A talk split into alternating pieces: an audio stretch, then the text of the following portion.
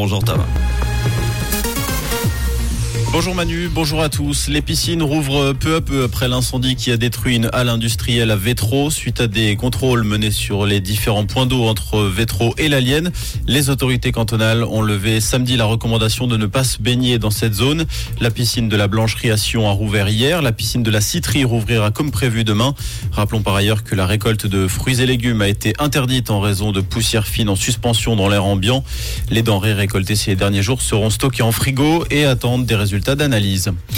Température record ce week-end dans plusieurs régions de Suisse. Le thermomètre a facilement frôlé les 35 degrés dans le courant de l'après-midi, samedi et dimanche. La plupart des cantons romans ont émis des recommandations pour les personnes les plus fragiles et les baigneurs. Deux accidents de baignade ont été recensés ce week-end à Neuchâtel et Lutry. Le thermomètre qui devrait rester haut ces prochains jours. Des pics à 37 degrés sont attendus sur les bords du Léman demain. Le département des affaires étrangères veut faire des économies sur ses ambassades. Selon la NZZ, il entend aussi fermer celle de Bolivie d'ici l'été 2024. En effet, le retrait de la Bolivie de la direction du développement et de la coopération est déjà prévu d'ici 2024. Le Conseil fédéral doit encore se prononcer sur une fermeture définitive de l'ambassade. Le consulat général de Chengdu en Chine est également concerné. Le gouvernement qui souhaiterait mettre la priorité sur les mesures qui concordent avec les intérêts de la politique étrangère et les ressources disponibles.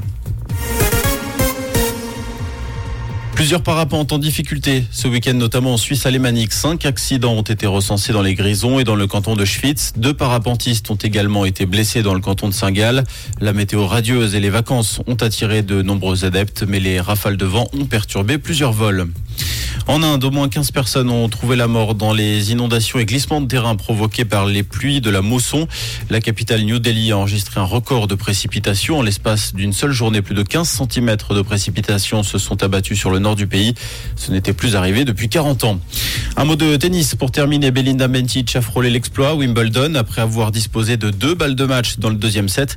La Saint-Galloise s'est finalement inclinée en 3-7 face à la numéro 1 mondiale Iga Swiatek 6-7, 7-6, 6-3. Bencic qui était la dernière représentante suisse à Wimbledon. Merci Tom.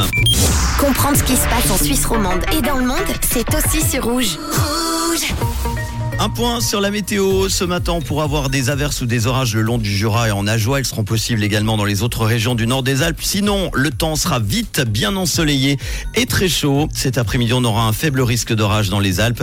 Côté température, il fait déjà entre 18 et 21 degrés, 32 à 35 degrés annoncés cet après-midi à Neuchâtel, Yverdon, Lutry et Marty.